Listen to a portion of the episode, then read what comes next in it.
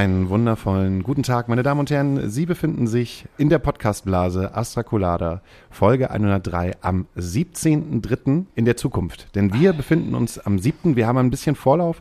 Ähm, ist ein bisschen geschuldet daran, dass wir ein bisschen vorarbeiten, weil irgendwann wird Daniel Höhtmann wieder arbeiten müssen. Hofft er hofft er und deshalb glaube ich, dass es gut ist, halt einen vorzuhaben. Das heißt, wir gehen natürlich nicht auf die aktuellen Ereignisse gerade ein, können wir auch gar nicht, weil wir nicht wissen, was los ist. Innerhalb der letzten zehn Tage ist unfassbar viel passiert, wahrscheinlich. Da ist jetzt doch James Bond irgendwie gekommen und hat Putin umgebracht. Das Welcher? fordern ja alle. Welcher? Daniel Craig, Alter, wer soll das sonst machen? Sean Connery? Geht ja nicht. Timothy Dalton. Nein, der hat viel zu viel Angst. Der hat schon als James Bond Schiss. Kannst auch vergessen. Daniel Craig. Ich möchte gar nicht mehr in Daten rechnen, sondern nur noch in Benzinpreisen. Also momentan ist, liegt der Benzinpreis bei 2,11 Euro für super. Der Dieselpreis ist heute höher als der normale Preis. Und wie kommt das? Weiß ich nicht. Also egal. Ähm, sollte es dazu kommen, ähm, vielleicht haben wir auch schon Atomkrieg und dieser Podcast wird jetzt gar nicht mehr gehört. Keine Ahnung. Wir haben uns auf jeden Fall Gedanken gemacht. Wir, wir möchten irgendwie, dass es ein Teil davon ist, aber wir möchten uns auch nicht mehr so davon beeinflussen lassen. Genau. Ich äh, habe das äh, Wochenende jetzt äh, unseren lieben Chris äh, Lempke besucht, der äh, bei den Deichtorhallen mit einer Vielzahl an Helfern eine große Spendenaktion ins Leben gerufen hat. Ähm, soll ich ganz lieb grüßen von mhm. Lars Ide, der auch mit dabei war zwei Tage halt vor Ort, war wunderschön. Das soll auch weitere zwei Wochen noch bestehen bleiben und wir gucken halt einfach, was passiert und lassen halt den Krieg erstmal außen vor, weil ich glaube, ähm, dass wir einfach mal vielleicht auch in unserer Blase gucken müssen, dass wir mal aus diesem ganzen Gedanken herauskommen. Ich finde das auch gut, weil es gibt momentan halt auch äh, viel wichtigere Sachen als äh, den Krieg, weil ähm, man muss ganz klar sagen, Rockradio Antenne Hamburg. Kennst du den, den Sender? Rockradio ja. Hamburg? Die haben was Großartiges gemacht. Habe ich heute im Radio gehört und bin fast mit, mit, mit, dem, mit dem kleinen Smiley gegen eine, äh, gegen eine Laterne gefallen. Weil du so lachen musstest? Nee, weil ich mich so aufgeregt habe und geweint habe und alles. Das war alles zusammen, weil Rockantenne Hamburg macht jetzt die große Männerstudie und die heißt Money, Sex und Power. Wie sind Männer drauf im Jahr 2022? Das ist kein Scherz, machen die wirklich. Ja. Und dann gibt es Umfragen. Bist du weiß, bist du alt, bist du cis? Ja, und dann geht es um Sexualität und, und ob man Gendern gut findet, äh, ob man die Ausländerpolitik gut findet und Hygiene, äh, wie oft man sich wäscht, untenrum, äh, wie groß dein Penis ist. Ob, ob, du ihn schon mal gemessen hast, Klammer auf, ehrliche Antwort bitte, Klammer zu. Ist kein Scherz, das, das, das steht da wirklich drin. Kann jeder äh, draufgehen auf äh, Hitradio, Antenne, keine Ahnung, und kann die, bei dieser Umfrage mitmachen. Das ist das Schlimmste, was ich seit langer, langer Zeit außerhalb des Krieges jemals gehört habe habe. Ich habe das heute gemacht und immer wieder durchgescrollt und mir die ganzen Fragen angeguckt. Da kriegst du die Krise. Da ist jetzt mal so eine Frage offen? Warte mal. Umfrage starten. Sollen wir mal kurz die Umfrage machen, Hauke? Wir machen immer so eine Umfrage für zwischendurch, weil wir haben ja heute okay. auch noch einen äh, weiblichen ja, Gast weiß. am Start. Da, ja, dann also könnte man immer so eine so eine gute alte weiße Männer-Cis-Frage halt stellen. Ja, dann machen wir das immer zwischendurch. Ich glaube, unser Gast liebt das. Ja. dann stell doch schon unseren Gast vor. Dann machen wir das einfach so. Vielleicht gibst du unserem Gast gleich dein Handy für zwischendurch für eine weiße Männerfrage. Ich stelle unseren Gast mal vor. Und zwar, unser Gast ist weiblich, ist eine Managerin von einer ziemlich großen deutschen Band, deren Namen aber nicht genannt werden darf. Ja. Gut. Ist ja auch nicht nötig. Ist auch nicht nötig. Da, da, damit hat es überhaupt gar nichts zu tun. Und ähm, unser Gast ist Katharina Schlab, die sich schon geweigert hat, die letzten sechs Monate gefühlt äh, vorbeizukommen, weil ich sie schon im Oktober gefragt habe. Aber heute bist du das erste Mal auf unserem Gästesofa und ich freue mich ganz doll, dass du hier bist. Warum hast du dich nicht getraut? Die Frage direkt am Anfang. Vielen ja, Dank. Nee, hier gibt's kein, hier gibt's kein Aufwärmen weil ähm, das eine Grundsatzentscheidung erstmal ist, inwieweit man, wenn man eigentlich im Hintergrund arbeitet und Management macht, denn in der Öffentlichkeit stehen will. Und ein Podcast ist öffentlich. Also ist das eine Entscheidung, die man erstmal treffen muss. Du bist ein Mensch, der auf jeden Fall nicht Mensch des öffentlichen Lebens sein will. Genau. Und was hat dich dazu bewogen, das trotzdem zu machen? Deine Hartnäckigkeit. ich finde es auch so gut, dass du mit dieser, mit dieser Fragesituation angefangen hast, mit dieser alten weißen Männer-Frage-Scheiße von, von Radio 21? Rockantenne Hamburg. Ähm, was machst du jetzt eigentlich die ganze Zeit? Kannst du. Nimm nee, doch jetzt mal dein nee, Handy du unterhältst raus. Du unterhält, ich ich suche gerade einfach nur Fragen raus. Wenn das gleich zu machen, das dauert, das dauert. Weil man muss hier immer auf, auf Go gehen und so. Sonst, weil diese, diese Fragerunde dauert halt schon ein bisschen länger. Ich suche Er überlegt Fragen sich schon raus. Antworten. Ja, ja, genau. Gleich geht er nachmessen. Das habe ich schon im Auto gemacht. Immer, immer mein, klein, mein kleines Mini-Lineal mit. Ist auch gleichzeitig ein Stift. Ich habe gesagt, hey, eigentlich wäre es doch cool, wenn du in den Podcast kommst, weil es ein von Männern dominierter Job ist und ich glaube, es auch das Schöne ist, das nach draußen zu transportieren, dass auch Frauen in diesem Job stattfinden oder stattfinden können oder stattfinden sollen. Und dass du eigentlich ein gutes Beispiel dafür sein kannst. Ja, also es gibt auch andere Frauen.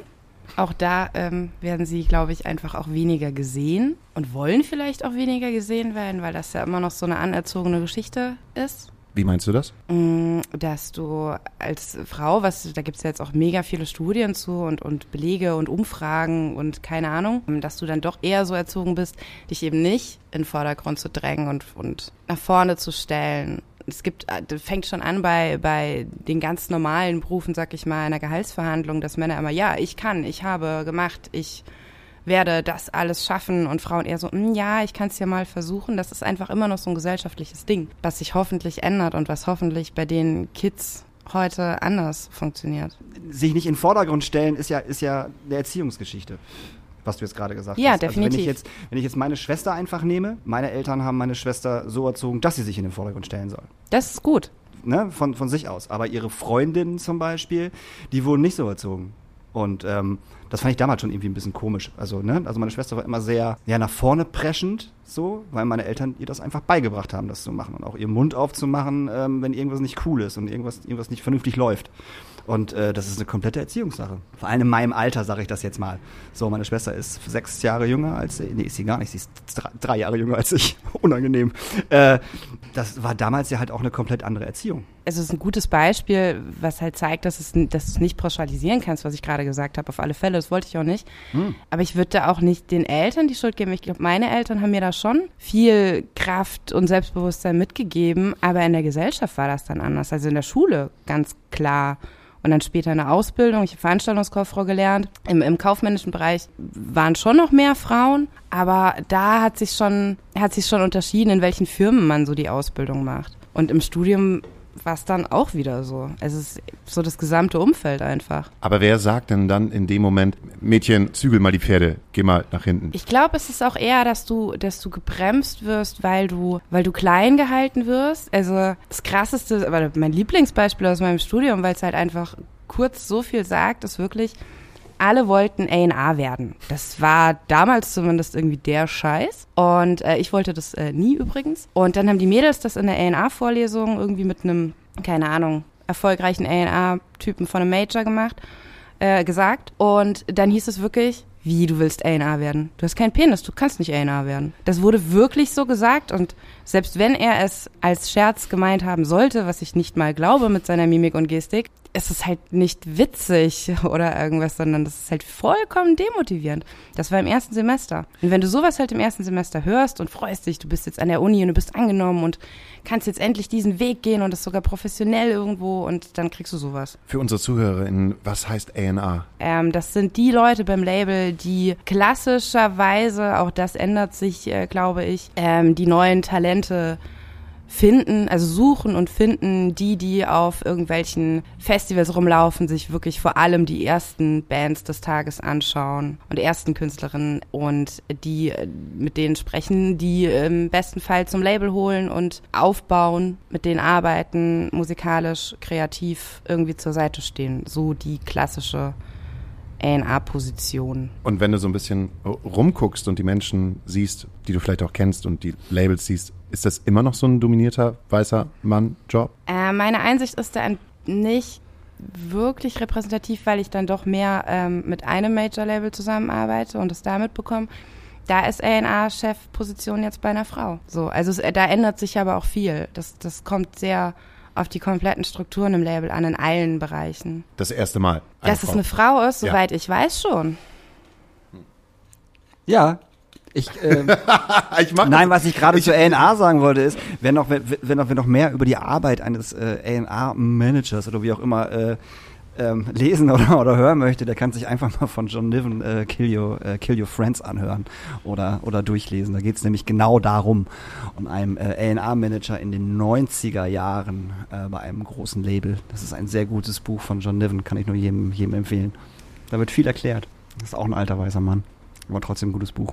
Willst du uns mal die erste Frage stellen, die Daniel rausgesucht hat? Da sind, da sind so viele, also da, das, da sind einfach so viele gute Fragen. dass man, äh, dass man einfach gar nicht weiß, äh, wo man da anfangen soll. Also das ist ja, also das, ähm, ich weiß auch gar nicht, wer sich diese, diese, diese, diese Fragen da ausgedacht hat. So, also die erste Frage ist halt sofort komplett männlich und ich habe mich auch sofort äh, dabei ertappt, wo ich sage, okay, die Frage ist nichts für mich. Ähm, kannst du ohne Panne einen Nagel in die Wand hauen? Weißt du, dieses, dieses, dieses schöne, du musst auf jeden Fall definitiv äh, handwerklich begabt ja, sein als Mann, weil sonst bist du auch auf jeden Fall definitiv kein Mann. Wenn du keinen Nagel in die Wand hauen kannst, dann hast du verloren. Aber das kann auch nur ein Mann. Das kann ja? nur ein Mann. Eine Frau ja, kann klar. das nicht, auf keinen Fall. Nee. Also meine Freundin kann keinen Nagel in die Wand hauen, kann ich dir so sagen. Kann Aber du kannst da auch keinen Nagel in nee, die Wand hauen. Nee, kann ich auch nicht. Meine, ey, meine Freundin macht die, renoviert die ganze Wohnung, Mann, und ich stehe dumm daneben und weiß nicht, was sie machen soll. Sind wir mal ganz ehrlich. So, so sieht's ja leider aus. Was haben wir denn noch? Und so wichtige Fragen, die eigentlich eher auf dem Dorf, glaube ich, damals so äh, eher, eher angesagt waren. Äh, ist es dir wichtig, äh, ein eigenes Haus zu haben und einen Baum zu pflanzen? Weißt du, Baum pflanzen, Haus bauen, so dieses typische Klischee-Ding, was man ja auch als Mann machen muss. Ne? Heiraten, nee, wie ist das? Baum pflanzen, Haus bauen, heiraten? Heiraten, Haus kaufen, Baum pflanzen. So rum ist es. Kind zeugen, Boot kaufen. Stimmt, stimmt. Ja Boot wieder verkaufen. Vor oder nach der Midlife Crisis? Vor der Midlife Crisis, damit nur ein bisschen Geld da ist für einen Porsche. Klar. Und noch ein kleines Sinn. Anwesen. Irgendwo auf Mallorca. Ja, auch alles Dinge, die nur Männer tun können. Ja. Warum? Alleine, ganz klar. Hygienefragen gibt's auch. Ich finde eine Hygienefrage. Äh, sitzt oder stehst du beim Pinkeln und wäschst du dir nach der Toilette die Hände? In Corona-Zeiten. In Corona-Zeiten. bei, bei Sitzen und Stehen ist immer so eine Frage, wo bist du gerade auf Toilette? Ja, auf jeden Fall, eindeutig, ja. Und Händewaschen ist immer auf jeden Fall mit drin. Heißt es sozusagen, wenn ich mir nicht die Hände wasche, dass ich viel männlicher bin, als wenn ich mir die Hände wasche? Ich glaube, wenn du im Stehen pinkelst und dir nicht die Hände wäscht, dann bist du ein echter Typ. Und wenn ich jetzt sitzend ah, das ist schon wieder schwierig. Und am besten und, beim Sitzen noch die Hände waschen. Und danach noch Desinfektionsmittel benutzen. Glaube, da fällst du bei der Rockantenne-Geschichte durch. die guten Fragen kommen erst später. Das war, das, war, das war ja nur zum Aufwärmen. Und ich frage mich ja auch, wer da, also es gibt ja bestimmt echt Leute, die da ernsthaft mitmachen. Also, ne, die da wirklich vorsitzen und denken, okay, das beantworte ich jetzt aber wirklich hundertprozentig echt und ehrlich. Bekommt man denn am Ende, wie früher in, oder wahrscheinlich gibt es immer noch in den Zeitschriften, diese, diese Psychotests, bekommt man denn da am Ende äh, eine Antwort, wie männlich man ist? Nee, das glaube ich dann nicht. Dann glaube ich, dass da sehr viele Menschen sehr traurig davor sitzen werden. ich hoffe, dass da ganz viele, ganz viele äh, Männer, die das machen, wirklich danach weinend vor ihrem Handy sitzen. Aber ich bin doch eigentlich ein echter Mann. Und dann erstmal einen Nagel in die Wand schlagen, um sich männlich Und zu dann fühlen. daneben hauen, auf den Daumen. Ach, was für ein Scheiß. Schönes Bild. Also ich habe immer gerne Werkzeug in meiner Nähe. Ich kann auch Sachen bauen. Aber ich fühle mich dadurch nicht männlich. Es gibt nichts, wo ich danach sage, Mann, ist das männlich. Also nicht, wenn ich irgendwie Fleisch auf den Grill haue, nicht, wenn ich irgendwie einen Burnout an der Ampel mache und auch nicht, wenn ich mal eben kurz einen Tisch baue. Es gibt mir ein gutes Gefühl, aber ich fühle mich danach nicht männlich. Gibt es einen Moment, wo du halt gedacht hast, jetzt bin ich ein richtiger Mann? Habe ich noch nie. Gibt es einen Moment, wo, wo ihr gedacht habt, das ist jetzt aber sehr unmännlich? Nee. Andersrum? Nee. Ach, ich glaube schon. Als, als Teenager definitiv. Wo das überhaupt noch gar nicht geklärt gewesen ist, in der Pubertät. Wo man yeah. Sachen gesagt hat, wo man selber noch nicht dahinter stand, weil man geguckt hat, wie die ganze Klasse darauf reagiert und so. Und dann habe ich schon mal gedacht, so, oh, das ist überhaupt nicht männlich. Und ich habe, glaube ich, auch relativ viele Autopark-Frauenfahrwitze gemacht, als ich 18, 19, 20 gewesen bin. Es war ja auch noch eine ganz andere Zeit. Es war ja noch eine Zeit, als Mario Bart Humor funktioniert hat. Das fand ich auch irgendwann. Ei, ei, ei. Ja, ja, aber es war halt auch irgendwie, da haben wir, habe ich mir keine Gedanken drüber gemacht. Und da ging es dir um Männlichkeit, nicht um allgemeine Unsicherheit? Ich glaube, es ist die, es ist, glaube ich, die allgemeine Unsicherheit gewesen, aber mit dem Deckmantel der Männlichkeit. Da merkst du ja halt auch noch gar nicht so, dass du unsicher bist. Du denkst ja nicht drüber nach, oh mein Gott, jetzt bin ich gerade unsicher, sondern denkst halt eher vielleicht, oh Gott, jetzt bin ich unmännlich. Oder ähm, wenn du halt vom Dorf kommst oder wie es bei mir gewesen ist, oh, ist das jetzt ein bisschen zu schwul? Traurig. Das, ja, klar ist es traurig, aber du hast es auf dem Dorf ja nicht mitbekommen. Du hast ja gar keine anderen, du hast ja gar keinen anderen Gegensatz halt gehabt. Menschen, die einen aufgeklärt haben. Also die, diese richtige Reflexion kam eigentlich erst, als äh, Musik in mein Leben eingetreten ist und äh, als man mit anderen Menschen in Kontakt gekommen ist und man gemerkt hat, okay, man ist irgendwie anders. Also klar waren halt irgendwie ähm, Faschus und Menschen mit dem rechten Gedankengut halt immer scheiße.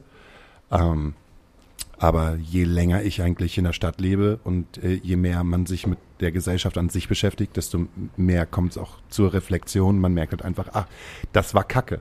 Aber ich finde halt irgendwie besser, dass die Einsicht halt irgendwie später kommt, als wenn sie gar nicht kommt. Absolut. Ich überlege da gerade drüber nach. Ich glaube, es war eher allgemeines Unwohlsein als nicht männlich sein. Das lag aber auch an dem Freundeskreis, den ich hatte.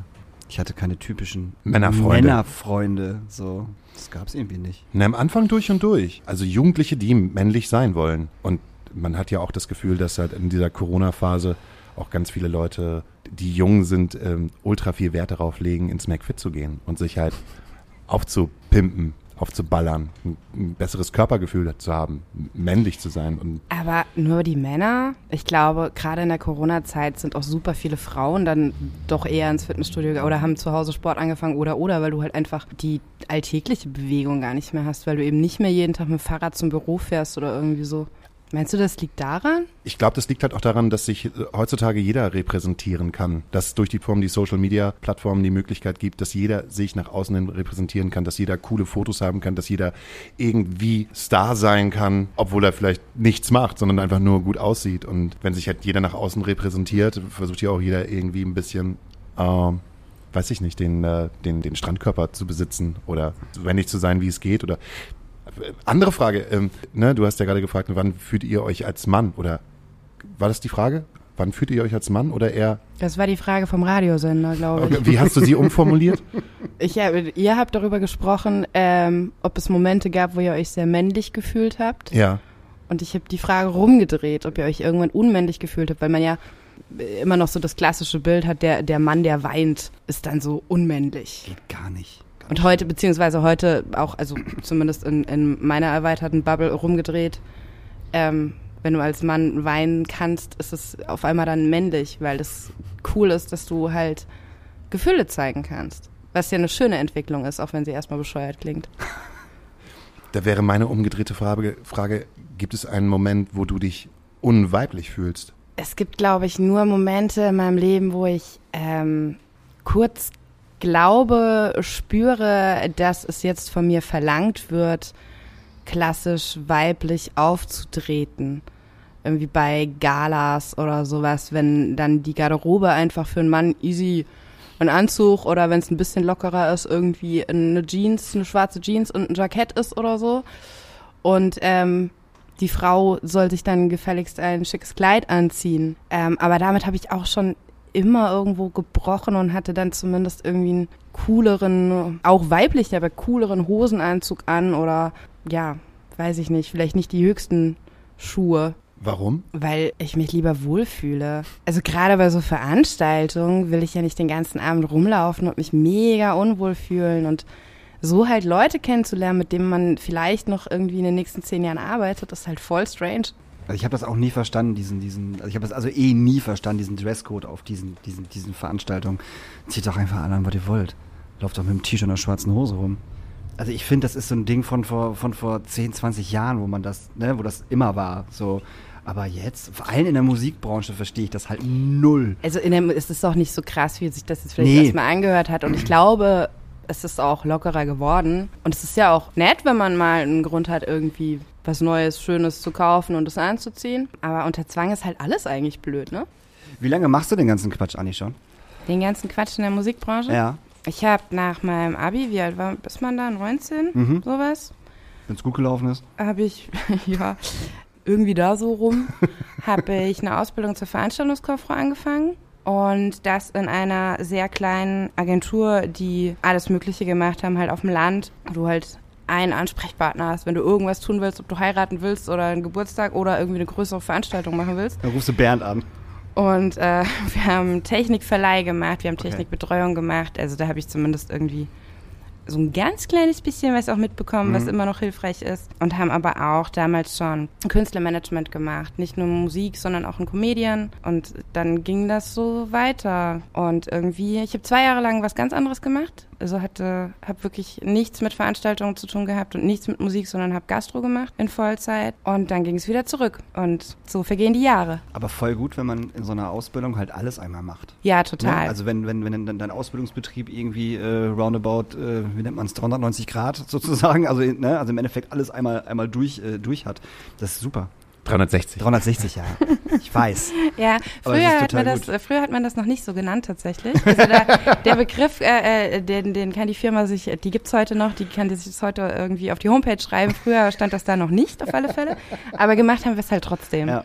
So, und, und auch wirklich, also sogar so weitgehend Beratung irgendwie für Kommunen, weil die ja auch immer ihr, ihr Programm haben Okay. und sowas für Feste und alles. Ähm, nee, voll, voll gut gewesen auf alle Total. Fälle. Ich habe da mega viel gelernt.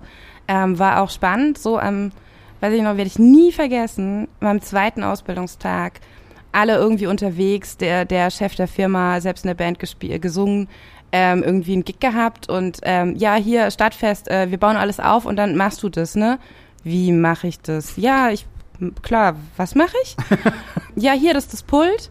Äh, der rote Knopf, der rote Schieber ist für laut leise und äh, den Rest habe ich ja voreingestellt.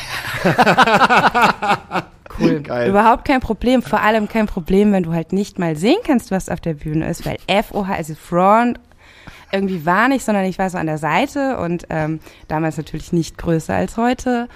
Und ja, habe nicht gesehen, was auf der Bühne passiert und hatte auch, mir hat es auch vorher keiner gesagt und es ist schon ein Unterschied, ob der Bürgermeister gerade versucht, eine Rede zu halten oder ob da auf einmal eine junge Schülerin mit der Gitarre sitzt. so, nö, war cool.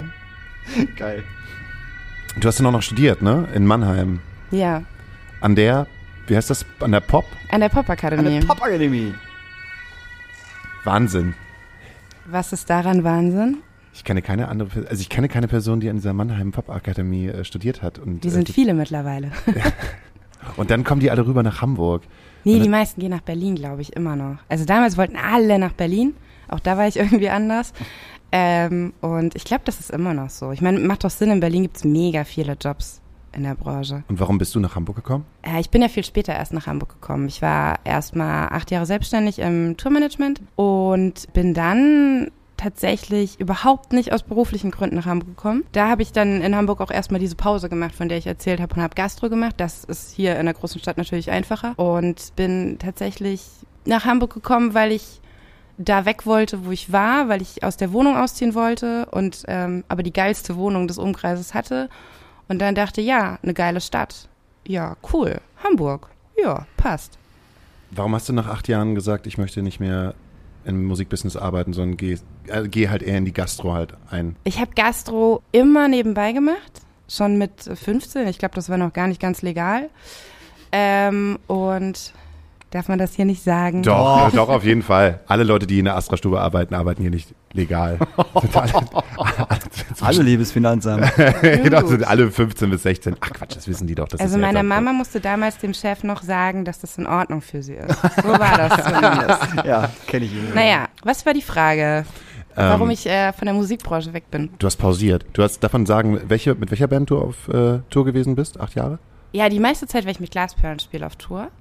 Ähm, also an denen lag es auch wirklich nicht.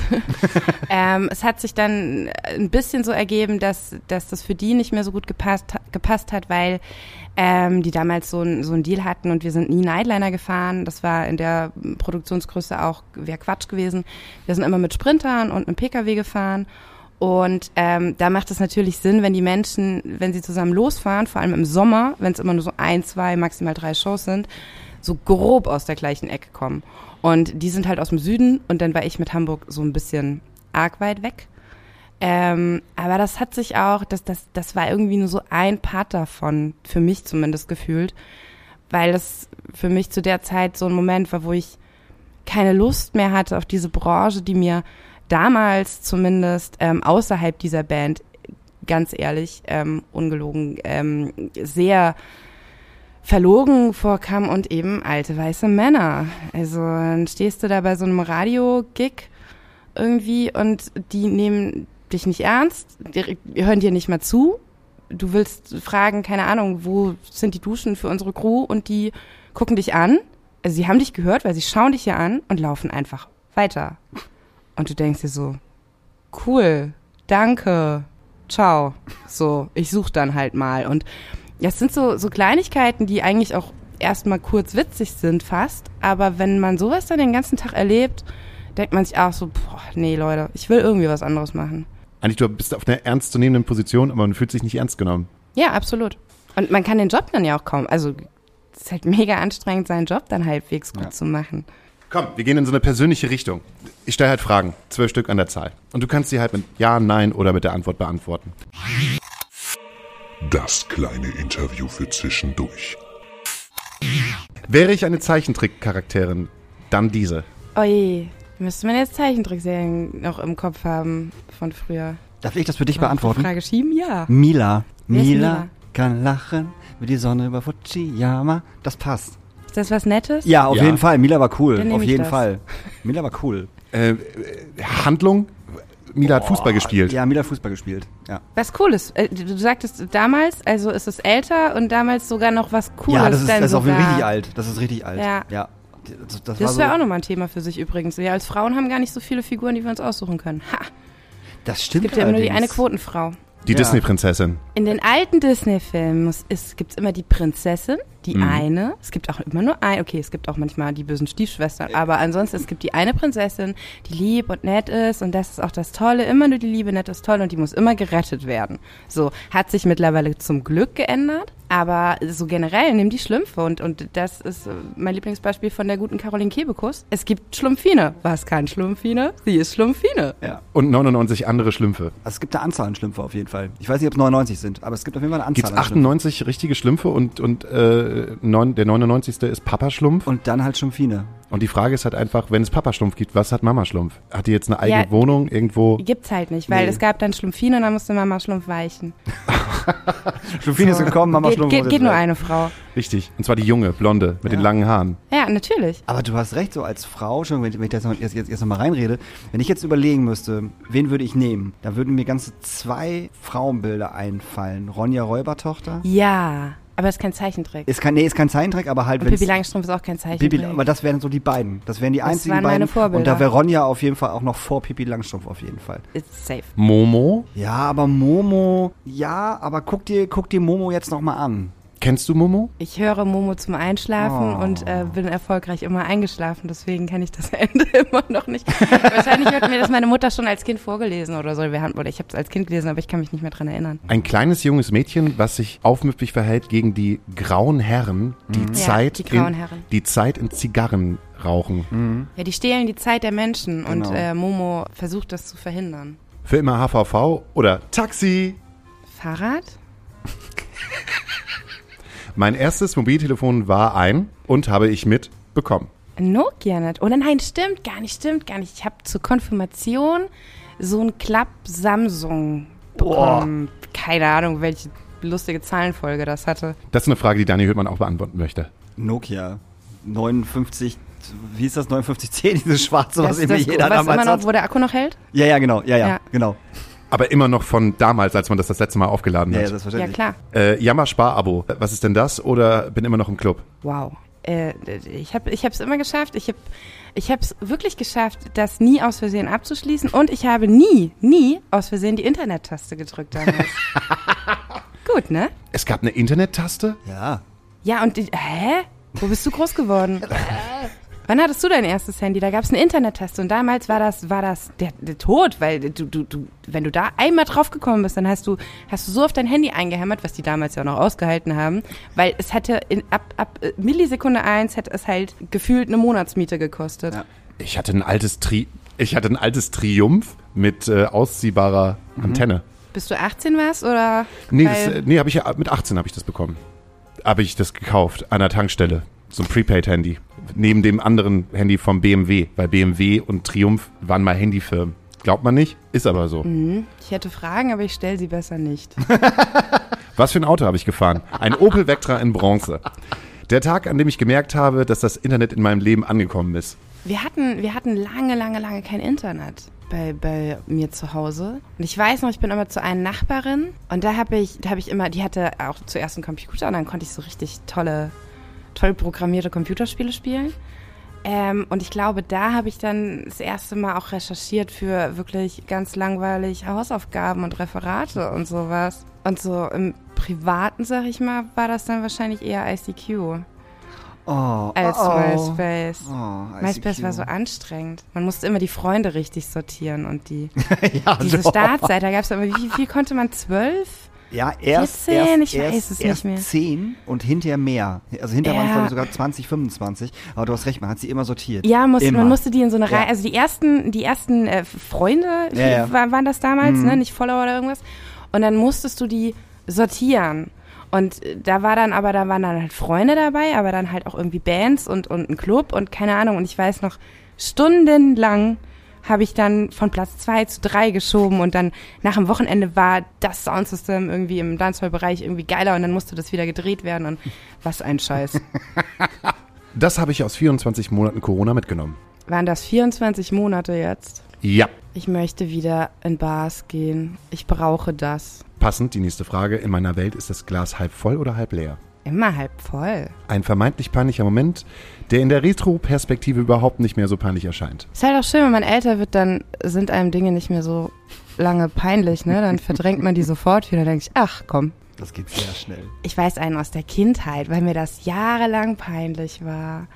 Ich habe mal, ich weiß auch mittlerweile, dass das ganz normal ist. Das kannst du auch mal sagen, ob, das, ob dir das auch schon passiert ist, äh, Hauke, äh, als Lehrer. Ich habe nämlich äh, als Kind mal irgendwie in, in der Schule gesessen an meinem Platz und wir hatten irgendwie so eine Stillaufgabe oder sowas. Und ich war ganz gedankenverloren und vertieft in meine Aufgabe und irgendwann weiß ich nicht, was ich sagen wollte, aber ich fing an mit Papa zu meinem Lehrer. Und weil ich halt, keine Ahnung, kam halt irgendwie raus, weil ich Hilfe wollte, was weiß ich. Und das war mir, das war mir jahrelang peinlich, weil ich auch jahrelang damit aufgezogen wurde. Nee. Also kein Kind hat jemals zu mir Papa gesagt. Na ja, gut, mein Lehrer war auch ein väterlicher Typ, muss man dazu sagen. Was mir aber eingefallen ist, gerade als du halt Schule gesagt hast, ein peinlicher Moment ist erste Klasse in der Zeit, in der man die ersten Diktate geschrieben hat. Oder Vokabeltest. Also das erste Mal, wo man geschrieben hat und es so eine Testsituation gab, ähm, hat der Lehrer halt gesagt, okay, wir schreiben jetzt einen Vokabeltest, aber ihr dürft alle nicht abgucken. So. Und ich habe verstanden, okay, wir schreiben einen Vokabeltest, wir dürfen alle nicht gucken. Das heißt, die ersten Vokabeltests habe ich damit verbracht, meine Augen zuzuhalten, um zu gucken, ob ich das Wort ohne, äh, dass ich meine Augen auf, aufhabe, wirklich schreiben kann. Und Das ist aber sehr süß. das glaube ich zwei oder drei Tests habe ich so geschrieben und äh, die Lehrerin hat halt immer so ja mich angelächelt und gesagt, ja, es äh, ist halt irgendwie alles richtig, aber warum schreibst du dann halt über das ganze Blatt und dann halt auch so schief? Da ist es mir immer noch nicht aufgefallen. Erst als ich dann gemerkt habe, glaube ich beim dritten oder beim vierten Test, dass alle anderen die Augen aufhaben, habe ich gemerkt, okay, krass, äh, dann kann ich ja auch wohl meine Augen aufhaben. Das war ein peinlicher Moment, aber das hat niemals jemand mitbekommen. Gott sei Dank erzähle ich das jetzt hier im Podcast. Vierte oder fünfte Klasse. Wie anständig. Unsere Lehrerin hat gefragt, wie das Kind von, von einer Stute heißt, also das Neugeborene. Und hat mich rangenommen. Ich war total überfordert, weil ich auch gar nicht aufgezeigt habe. Dann bin ich immer überfordert, wenn ich dann ran, rangenommen worden bin. Und hab, dann habe ich Stütchen gesagt. weil ich, ich fand, das war das, das passte halt. So, wie soll das Kind von der Stute schon heißen? Stütchen ist ja ganz klar. Auf Fohlen bin ich nicht gekommen. Stütchen. Ja. Stütchen Höhtmann. Kinder sind hart. Alter, Kinder sind so kacke. Ey, mit dem Nachnamen wie Höhtmann, sorry bitte. Also Ja. kannst du nur hart verlieren. Da also wirklich. zu. Hast du verloren. Warum? Schlab? Ja, Was kannst du denn mit Schlappen machen? Schlampi. Ah, okay, das ist doof. Ja, in der Pubertät. Ja, ich wollte gerade sagen. Oh, ist das doof. Ich weiß nicht, ob ich das hier erzählen kann. Sagen wir so, Du machst das aber. ich mache es aber. Es gibt einen Menschen, den ich heute kennengelernt habe. Und der heißt Philipp Schlaffer mit Nachnamen. Und der hat eine NDR-Doku bekommen, weil der aus ähm, der rechten Szene kommt. Und ähm, die NDR hat gesagt, okay, alles klar, wir machen jetzt eine, wir machen jetzt eine Doku und äh, äh, nehmen dein Leben ins Visier. Dann hat sich einer der Praktikanten den Scherz gemacht, äh, dass er hingeschrieben hat, ne, als, als, als ne, der Titel gekommen ist und äh, wer jetzt gerade da im Interview ist, hat er aus äh, äh, Philipp Schlaffer halt Philipp Schlaffer in Klammern Penis hineingeschrieben.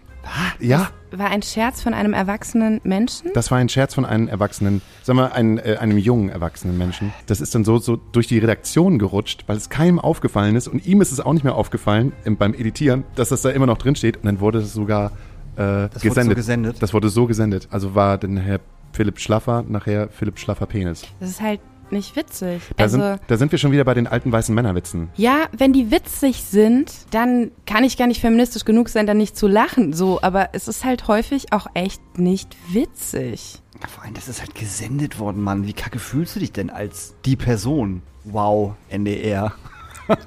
wow. da arbeiten Profis. Das letzte Printmagazin, das ich mir gekauft habe. Das ist lange, lange, lange, lange her. Und ich nehme an, aus privaten Gründen und nicht, weil ich es beruflich irgendwie checken musste. Ich glaube, das war noch die Rhythm. Das ist ein Dancehall-Magazin. Das aufwendigste Kostüm, das ich mal auf einer Party getragen habe. Ähm, also äh, äh, eine Party äh, als Erwachsener oder ich komme ich komm aus einer Gegend, da feiert man als Kind Fasching. Also da feiert man auch als Erwachsener Fasching, aber ich habe damit irgendwann aufgehört. Ich glaube, Fasching ist auch eine Party. Meine Mama hat mir immer ganz, ganz tolle Kostüme gemacht. Also sie hat wirklich genäht, die kann nähen, ähm, richtig gut sogar.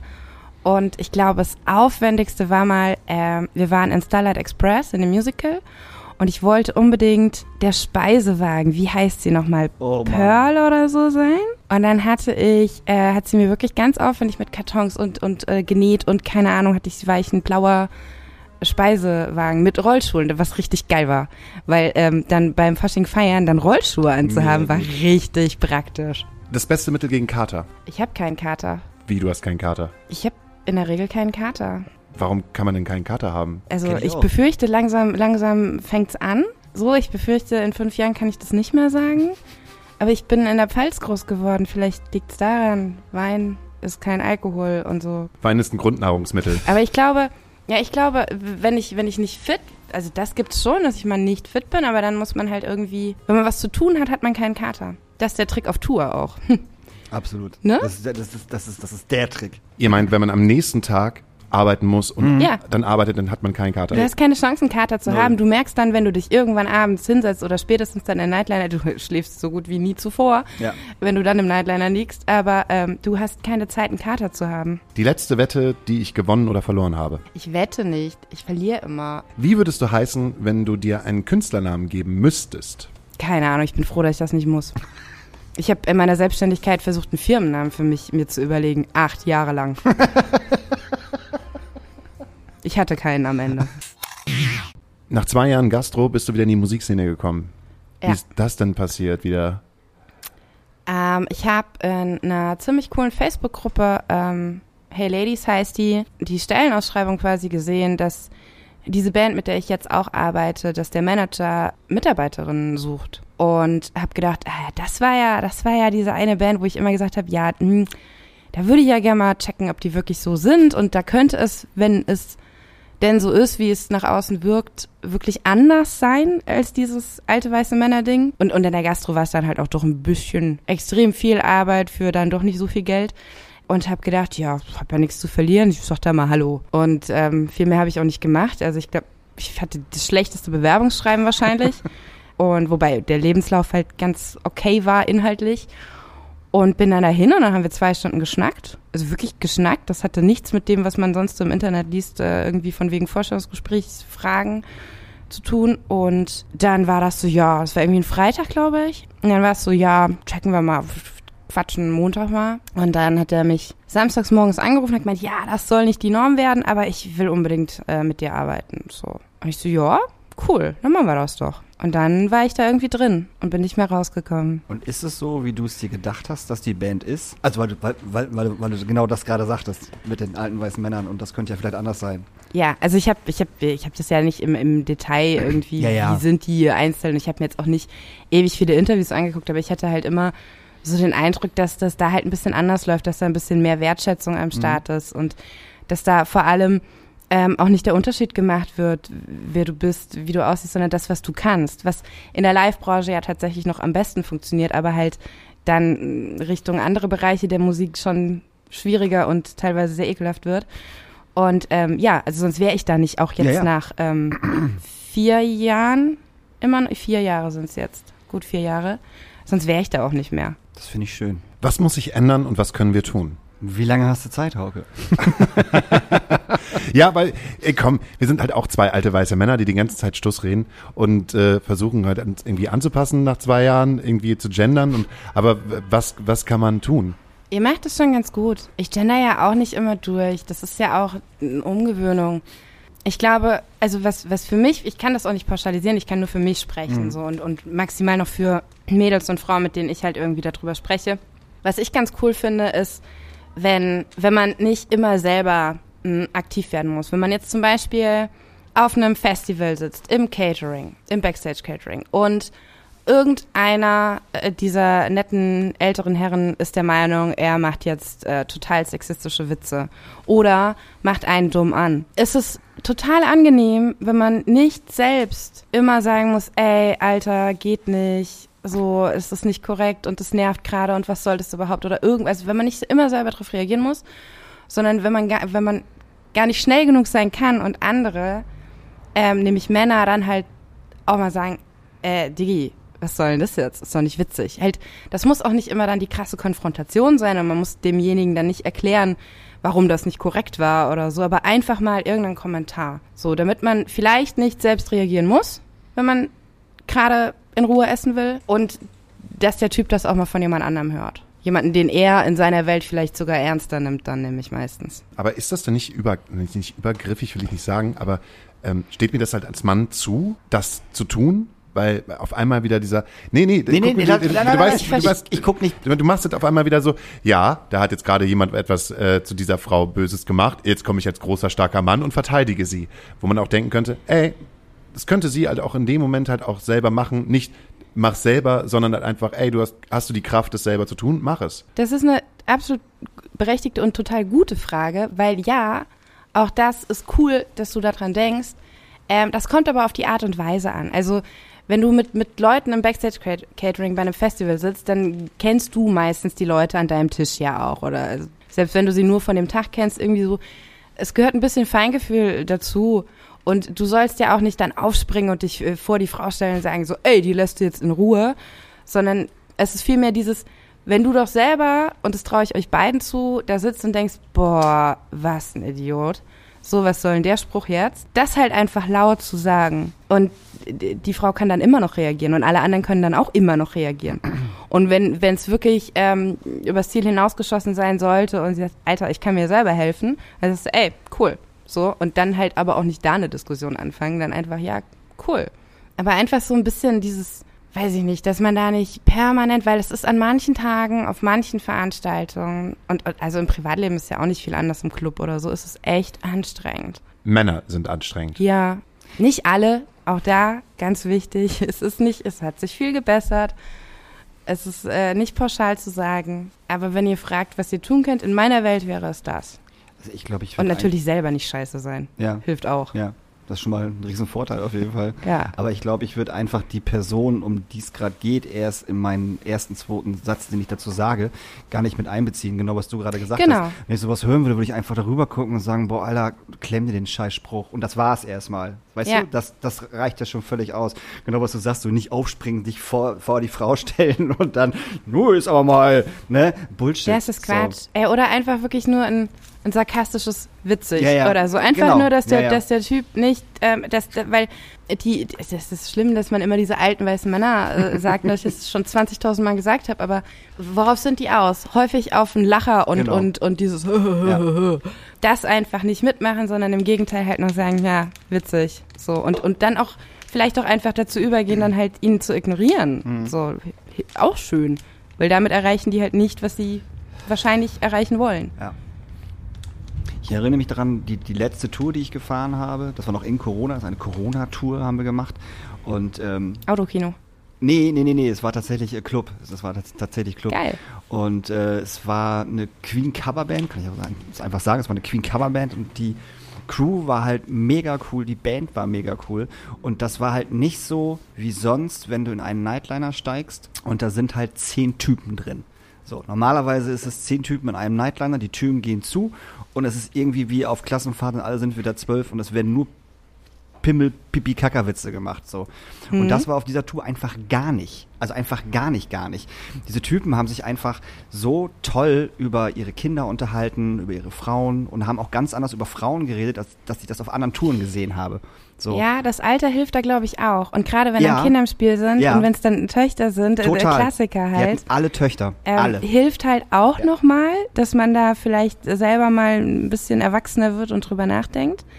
Ähm, das ist aber schön. Also ich, ich krieg das ja auch mit und ich bin nach wie vor oft die einzige Frau irgendwie auf dem Bus so, aber das ist angenehm, weil es gibt doch so viele Themen, über die man reden kann, gerade wenn man auf Tour ist. Ja, und. Klassenfahrt ist es trotzdem. Ja, ja, klar, auf jeden Fall. Nur man kann ja halt die dämlichen Kackwitze weglassen. Ja, So, man das macht auch ja viel Quatsch, Sinn. aber Ah, Es muss ja nicht immer so komplett niveaulos und Ja. unlustig sein. Mm, Mir geht's bei als- alten weißen Männergehabe halt meistens aber auch nicht nur um Witze, die gemacht werden, sondern auch um alte Anschauungen und alte gesellschaftliche Anschauungen und um Männer, die einem so das komplette Leben erklären innerhalb von 15 Minuten und eigentlich gar nicht diese Frage beantworten, die man eigentlich äh, vorher gestellt hat. Ist auch so ein altes weißes Männerding. Oder wenn man gar keine Frage gestellt hat. Und sie erklären. Und sie einem trotzdem die Frage, äh, genau, kann ich, und sie einem trotzdem das Leben erklären. Komplett schrecklich. Und dann sage ich halt auch altes weißes Männerding, obwohl ich halt auch ein alter weißer Mann bin. Ja, aber da kann ich mich auch zum Beispiel nicht rausnehmen. Meine Freundin wirft mir das halt auch zu Recht öfter vor, so, dass ich, dass ich, dass sie das Gefühl hat, dass ich ihr gerade was erklären möchte. Weißt du, obwohl totaler Bullshit ist, gerade zu erklären. Und äh, das mache ich aber nicht mit Absicht. Weißt du, das ist nicht irgendwie, dass ich jetzt die Welt erklären möchte oder irgendwas. Ähm, ich weiß auch gar nicht, warum ich. Ich, hab, also ich, ich, ich hoffe, ich sage jetzt nichts Falsches, dass, dass ich mich da gebessert habe. Das wirst du mir dann spätestens sagen, wenn sie den Podcast gehört hat. Ähm, das ist ganz schön schwer, das abzustellen. Ja, ne? aber ist doch schön, wenn er doch drüber redet, dann ist das doch cool. ja, ja, auf jeden Fall. Es ist, Also ist und, und es wichtig. geht ja auch, in, in keinem dieser Dinge geht es darum, dass man perfekt ist, so. Und dass man alles irgendwie beachtet und das schafft auch ich niemand. glaube auch nicht. So, aber darum geht es auch nicht. Es geht ja darum, dass man drüber nachdenkt und auch beim Gendern geht es darum, dass man dass man einfach drüber nachdenkt und dass es einfach, keine Ahnung, für die Zweijährige von Freunden von mir völlig normal ist, dass es ähm, eine Ärztin ist und Mhm. kein Arzt und, und dass die dann eher drüber stolpert, also ich merke ich bei mir selber langsam auch, manchmal stolper ich drüber, wenn, wenn nicht gegendert wird. Ähm, wenn ich was lese oder jemand spricht und, und man stolpert schon so drüber. Und das ist eigentlich das Geile. Mhm. So, und darum geht's. So, und, und das ist dann, führt dann hoffentlich dazu, dass, dass das in den Köpfen sich halt ändert. Klar, hat, ich war, ich war am Anfang, als das mit dem, mit dem Gendern irgendwie, ähm, losging, war ich noch sehr skeptisch, weil ich, weil ich auch dachte, was ist aber umständlich so und damit hast du ja auch nicht alle drin. Mhm. Irgendwie, auch blöd. Und dann hat Klaas aber so schön gesagt in irgendeinem Interview, ja, aber dann, dann denkst du die Gleichberechtigung gleich mit. Und das ist es eigentlich, worum es Ja. geht. Und am geilsten ist es halt, wenn man, ähm, das geht nicht immer, ohne dass man, äh, dass, dass alle Deutschlehrerinnen irgendwie die Krise kriegen, aber wenn man statt Lehrerinnen sagt, ähm, Lehrkräfte. Mhm. So. Mhm. Also bei vielen Dingen geht das Ja, halt. ja. Und dann ist es auch nicht mehr anstrengend. Und dann kann man auch Bücher lesen, die komplett ähm, gegendert sind. Und es fällt 0,0 auf. So, es ist, braucht nicht mehr Seiten, weil es mehr ähm, Ze äh, Zeichen äh, sind im Buch und es ist, man stolpert nicht und es fällt überhaupt nicht auf. Wann ging das denn los, dass halt man angefangen hat äh, zu gendern oder sich über Sprache Gedanken gemacht hat? Für dich in deinem Kopf? Ich und mein Zeitgefühl und das noch mit Corona, weiß ich nicht. Also für mich ging das halt irgendwie erst in Corona los, dass, dass wir es auch angefangen haben zu machen. Ja, weil es Ah, ein Thema geworden Weil ist. es zum Thema geworden Ja. ist. Das war schon vorher. Ich will nicht fragen, äh, hast du dich gewertschätzt gefühlt? Ist es ein anderes Gefühl, dann nicht mehr als bist äh, ah, du ah, ah, wenn jemand einfach gesagt hat, du bist die Managerin der Band. Das hat noch nie jemand gesagt. Also, ähm, und, und es, mir ging es auch nie um meine Wertschätzung. Also wirklich, wie gesagt, ich, ich war da am Anfang kein Fan von, weil ich dachte, ja, das, das bringt uns ja auch nichts so. Ähm, das bringt uns äh, Frauen nichts, das bringt uns als Gesellschaft nicht weiter, so was soll das überhaupt? Wirklich, bis, bis dieser Satz irgendwie kam, so, ja, aber dann, dann denkst du die Gleichberechtigung mit. Und bei vielen ist es so. Und gerade die, die sich vielleicht ein bisschen anstrengen müssen, ähm, haben das dann vielleicht eher im, im Kopf. So. Und ich finde es ich find's auch bei manchen Dingen wichtiger als bei anderen. Ähm, ich finde zum Beispiel auch manche Worte echt schwierig. So, ich finde Gästin, das Wort, da, da Super also, Beispiel. Ah, so, da, da, das, das sträubt sich in mir irgendwie noch ein bisschen, weil ich das Wort einfach ganz schwierig finde und es sich für mich falsch anfühlt. Aber es gibt auch, auch Worte, wo ich wo es mega wichtig finde. Ich finde es total wichtig, ähm, klar, weil ich halt eben auch in dieser Branche bin, dass man Künstlerinnen sagt. Ja. So, weil die einfach immer noch unterrepräsentiert sind auf jedem fucking Festival. Und da finde ich es einfach mega wichtig, dass das halt klar ist. Ich finde es auch bei Berufsbezeichnungen tatsächlich relativ wichtig und gut. Techniker, Ja, Techn ne, TechnikerInnen, Durchführerinnen, wie auch immer, Nightleaderinnen, so da finde ich es wichtig, das auch zu machen. Voll. Und ich glaube, das kommt, das äh, nimmt jeder halt in, in seiner Bubble irgendwie stärker wahr. Wenn du, wenn du Ärztin bist, nimmst du das wahrscheinlich in dem Bereich mehr wahr. Mhm. Und, und es sind ja auch gerade die Worte, die immer auch, äh, die ich ja jetzt auch als Beispiel genommen habe, die ähm, irgendwie zumindest im, im klassischen Ding noch, noch mit mehr Respekt in der Gesellschaft zu tun haben, wie eben ähm, der Arzt, die Ärztin und so weiter und, und Lehrerin und keine Ahnung. Und es ist aber in anderen Berufen genauso wichtig. Auf der anderen Seite dann auch wieder die Berufe, die äh, klassisch weiblich sind, wie ähm, die Krankenschwester und äh, die Erzieherin im Kindergarten. So auch da. Da, da gibt's auch andere Geschlechter. Komm, ich mache mal Folgendes. Ich gebe dir mal eine Frage, und zwar von einem kleinen Jungen, der ist Fiete, der stellt mir immer Fragen, aber unser Gast oder unser weiblicher Gast muss die dann beantworten. Zu Hauke ist Schmerz ein Glücksgefühl. Eieiei. Der Junge stellt Fragen. Jetzt kommen wir aber in, in das, in das Sadomaso-Thema. Wie jugendfrei soll das, Das ist hier aber nicht jugendfrei. sein? Jetzt wirklich. Ihr denkt jetzt sofort an etwas Sexuelles? Ja, weil es da ein Glücksgefühl sein kann. Genau. Ich habe das null Doch, als sofort. eines, also ich habe null sexuelle Beziehungen zu der Frage, als ich das erste Mal gehört Echt? habe. Kein Stück. Aber Schmerz kann dann ein Glücksgefühl sein, wenn du es so wahrnimmst. Das kann im, im Sexuellen, klar denkt man da zuerst dran, Ja. weil da ist es, also, ne, logisch. Ähm, kann aber, glaube ich, auch so sein, wenn du, wenn du irgendwie Probleme hast, überhaupt äh, Gefühle zu haben und Emotionen, dann ist es mit Sicherheit auch eher ein Glücksgefühl, weil du halt ein Gefühl hast. Okay, jetzt haben wir ja schon angefangen mit dem sexuellen Glücksgefühl. Wie kann ich das denn jemandem beibringen, der jetzt acht Jahre alt ist? Ein, äh, äh, äh, alles kann ein Glücksgefühl äh, sein und zu, zu einem Glücksgefühl führen, wenn ähm, es so passiert, weil äh, Glück subjektiv ist und es immer in Ordnung ist, Glück zu empfinden. Kann man sowas sagen? Ja, und auf einmal kommt die Polizei. Nee, doch nicht. Voll. Ich hatte eine Freundin, da war ich selbst Pubertät, ne, so, Kitty noch, jugendlich, und die hat sich halt äh, geritzt. Aber extra, also hart, hart geritzt. Also im, in, den, in den Arm oder in den Oberschenkel. Und ich habe sie irgendwann gefragt, warum sie das macht. Und sie hat halt gesagt, weil, weil, weil das für sie äh, ein Stück Glück ist. Weil sie was spürt, genau was du gerade gesagt hast. So. Ja. Und das fand ich so verstörend. Ich weiß noch, ich, also ich weiß noch wie, wie heute, wie unfassbar verstörend ich das fand, weil ich das überhaupt nicht nachvollziehen konnte.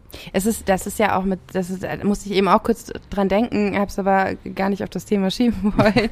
ähm, weil das, das ist ja, das ist ja objektiv gesehen nichts Gesundes auch. Ja. Und ähm, man sagt ja dann auch gerne, es ist ein Hilfeschrei. Mhm. Aber in dem Moment ist es ja dann trotzdem vielleicht ein Glücksgefühl für die Person. Und das muss man ja dann erstmal so akzeptieren. So. Ja. Ob es dann langfristig gut oder schlecht ist für die Person selber. Auch Glücksgefühle, die, die Schmerzen oder Leid von anderen bedeuten, sind ja dann trotzdem da. Ja, eine krasse Fiete-Frage. Ich weiß nicht, ob ich das so rüberschicken kann. ja, warum das denn nicht? Wie willst du es dem anderen? Ja, weil dann die Mutter auf jeden erklären? Fall erstmal die Frage, ne, sexuell, zweite Sache, Ritzen. Beantworte doch mal äh, die Frage besser. Jetzt, wo ich die ganze Zeit irgendwie jemanden mit einer Gummimaske und mit einer Peitsche hinter mir äh, spüre, Das ist jetzt aber in deinem Kopf. Ich wollte gerade sagen. ihr habt das sexuelle Ding aufgemacht Naja, und aber jetzt man sofort kann- hänge ich dazwischen. Aber man kann Fiete das ja, man kann Fiete das ja auch so erklären. Fiete, es gibt halt Menschen, die ähm, es schön finden und gut finden, wenn sie zum Beispiel mit einem, weiß ich nicht, mit einem Paddel einen auf dem, einen dem, Kommst du jetzt auf den Paddel? ja, ich weiß nicht, wie ich das sonst nennen soll, oder Holzlöffel äh, einen auf den Po kriegen, so. Und das finden sie einfach persönlich für sich gut. Sie Jetzt wird's interessant hier, jetzt habe ich Spaß. Sie spüren, sie spüren den Schmerz und, und, und empfinden das aber auch als Glücksgefühl. Ich finde das total. Man muss ja, man muss ja nicht gleich mit Gasmasken hier anfangen. Aber und auch peitschen. emotionaler Schmerz kann, kann ja positiv sein. Naja, Fiete, oh, das ist, das ist, das, ist- das ist gut. Fiete, wenn du mal irgendwann mal äh, eine Freundin hast, die du bestimmt bekommen wirst und, und ihr macht Schluss. So. Und du bist unglaublich traurig, weil deine Freundin mit dir Schluss gemacht hat. Und du dann zu Hause sitzt und du hörst dir irgendwie einen ganz traurigen Song an und dann fängst du an zu weinen, weil das auch alles so traurig ist. Ja, hast du ja auch einen Schmerz in dir. Einen, also keinen körperlichen Schmerz, sondern einen, wie nennt man das, seelischen Schmerz, kann man glaube ich ganz Ja, gut sagen, ne? einen seelischen Schmerz. Und ähm, das Gefühl kann aber trotzdem gut sein, dass du diesen Schmerz hast. Das ist schwierig, aber ach Mensch, Komm. Ich, ich, Ja, ich weiß nicht, ob du das, überleg mal kurz so, heutzutage ähm, hat man das vielleicht eher noch so drin, aber ich erinnere mich an meinen ersten Liebeskummer, da war nichts mit Glücksgefühlen. Ich habe eine Woche lang mit äh, schrecklich traurigen Songs in meinem Leid gebadet. Ich glaube, da empfindet man das noch nicht so. Aber warst du nicht hinterher dann trotzdem froh? Hinterher. Dann, ja, ja. ja ich, ich meine ja hinterher. Aber gut, dann Ja. kann man es erst nicht als Glücksgefühl empfinden. Ja, das stimmt. Aber ich meine, äh, Gegenteile liegen nah beieinander, ne? Ich habe manchmal das Gefühl, umso älter man wird, desto häufiger ist das so. Es gibt einen wahnsinnig guten Film, Fiete, den du dir angucken kannst. Und zwar Inside Out oder Alles steht Kopf. Den du auch vor ein Oh paar, ja. paar Tagen erwähnt hast, dass du Der ihn wieder gesehen super. hast. Wir, Absolut. Ich habe den auch wieder gesehen. Du Ja. hast den, kennst den bestimmt auch. Und äh, da geht's halt darum, dass aus dem Kummer wieder die Fröhlichkeit entstehen kann. Ja. Und ohne den Kummer gibt es halt kein, keine Freude. Also richtig. man braucht halt beides, um ein Glücksgefühl zu haben. Funktioniert halt nicht nur mit Fröhlichkeit. Nee. Fiete, den Film musst du dir unbedingt angucken und du wirst Kummer lieben. Das ist der perfekte, dieser Film ist die perfekte Antwort auf die Frage. Ja, tatsächlich. Hauke, wow. Nee, jetzt lasse ich ja gerade etwas von Disney erklären. Nee, ich- wieso? Ist doch gut. Ja, aber vom heutigen Disney. Vom das heutigen Disney. auch- Heutigen ist doch Disney. völlig, völlig cool. Disney ist nicht mehr böse, böse. Nee. Pix, Pixar macht meine Antworten. Ja, aber Alles steht Kopf ist einfach, einfach ein wahnsinnig guter Film. Der ist toll gemacht und der erklärt das halt ganz genau so. Und das ist ja das Problem auch daran, dass je erwachsener man wird, desto man immer mehr mit Sachen konfrontiert wird, die einem Kummer bereiten. Und da wieder rauszukommen, ist halt dieses große Glücksgefühl. Und für mich als Künstler, für mich als Künstler, das ist ja auch so, ich, äh, also so einen bittersüßen Schmerz der verlorenen Liebe nochmal auszukosten, da badet man sich halt manchmal auch gerne drin. Man schmeißt sich da so rein, zieht seine Klamotten aus und äh, springt vom Dreier in den See der unendlichen Trauer. Und wenn man wieder rauskommt, dann, äh, Hat man einen Hit geschrieben. dann hat man dann Also hat wenn- man nicht geschrieben. Wenn ich einen Kater habe und weint, weint und sterbend in meinem Bett liege, ähm, ist das aber dann trotzdem ein schönes Gefühl, weil ich weinend und sterbend in meinem Bett liegen kann und in meinem Bett liege und mich dann einkuschel und einen schönen Film gucke und ganz viel Cola trinke. Das ist auch gut. Also ich finde den Weg da raus, der finde ich halt immer besser. Also wenn man das Licht am Ende des Tunnels halt irgendwo sieht, wenn man merkt so, aha, da hinten ist auf jeden Fall der Ausgang, man ist noch drinne, aber ich komme da, es gar, dauert nicht mehr lange. Das ist irgendwie das beste Gefühl aus dem Schmerz. Ja, das ist dann beim Kater so ab 20 Uhr, wenn ich dann wieder was bei mir behalten kann. So fühlen sich Kater an. Ey, du hast, Interessant. ich, je älter ich werde, desto härter Kater ich. Das ist, das ist, das ist schlimm. Also das ist wirklich, das ist wirklich schlimm. Und ich Ä- kriege auch zu Hause keinerlei Mitleid. Also, ja, also gar weil, nicht, gar also nicht. sorry. Ähm, aber weniger saufen vielleicht? Mal ein Wasser dazwischen? So, das sind ein paar Tricks. Aber ich möchte dann aber so gerne Mitleid haben. Weißt du, dann liege ich in meinem Bett und Ja, aber dann musst du es alleine durchziehen. Ja, Verstehe ich. Und dein Körper sagt zu dir, 10 Red Bull Wodka. Mein lieber Daniel Hüttmann, das funktioniert nicht mehr so, auch wenn du es mit O-Saft kombinierst. zwei Red, nee, drei Red Bull Wodka, danach, danach noch Wodka O. Ich bin doch jetzt, ich versuche das doch. Was, was sind das halt für Pläne, die man sich halt aufstellt, um gegen den Kater anzukämpfen? Ja, A, um gegen den Katern zu kämpfen und um eins schlafen zu können und morgens auch nicht um 7 Uhr wieder wach zu sein, weil man nicht mehr schlafen kann, weil man zu viel Red Bull Intus hat. Das funktioniert ja auch nicht mehr. Die Zeiten sind vorbei, wo ich 10 Red Bull trinken konnte und bis 12 gepennt habe. Auch extra ungesund übrigens, Alkohol mit äh, Energy Drinks zu mischen. Das ist fürs Herz richtig, richtig hart, nicht nur für die Leber. Sollte man nicht tun. Aber da ist auch schon alles vorbei. Also das ist, also ob ich jetzt damit aufhöre oder weitermache, das ist jetzt auch vollkommen Schnurz. du bist auch in einem Alter, wo du echt Gin Tonic oder so trinken Boah, solltest. ich hasse. Gin Tonic wie die Pest. Ich find's so eklig, wirklich. Halt ich irgendwas, was nicht mit. Aber okay, andererseits, ab einem gewissen Alter hilft's auch, wenn man zwischendrin Red Bull trinkt, ne? So, aber Hauke hat mir gesagt, ich soll zwischendurch immer ein Wasser trinken und wenn wir hier mal auflegen, stellt Hauke mir auch immer ein Wasser hin. Das trinke ich dann auch. Letzt vor zwei Wochen Wochen habe ich nicht drauf gehört. Da hast du mir auch glaube ich ein Wasser hingestellt. Ich habe es nicht getrunken. Lass uns war der Kater halt umso her. Nein, ich habe dir gesagt, trinken Wasser. Nee, So. brauche ich nicht. Krieg ich wieder die gleiche Gartenzaun-Mentalität, die ich am Anfang besprochen habe, krieg ich dann halt um die Ohren. Dann bin ich halt der Partyverderber, der sagt, komm, trink doch mal ein Wasser. Nee, brauche ich nicht. Jetzt Ja. Scheiße hier. Dann, so, Ihr seid Also- gar kein altes Ehepaar, nein. Total. Und das ist doch voll gut. ich, ich lebe halt damit, ne? Ja, ich ja auch.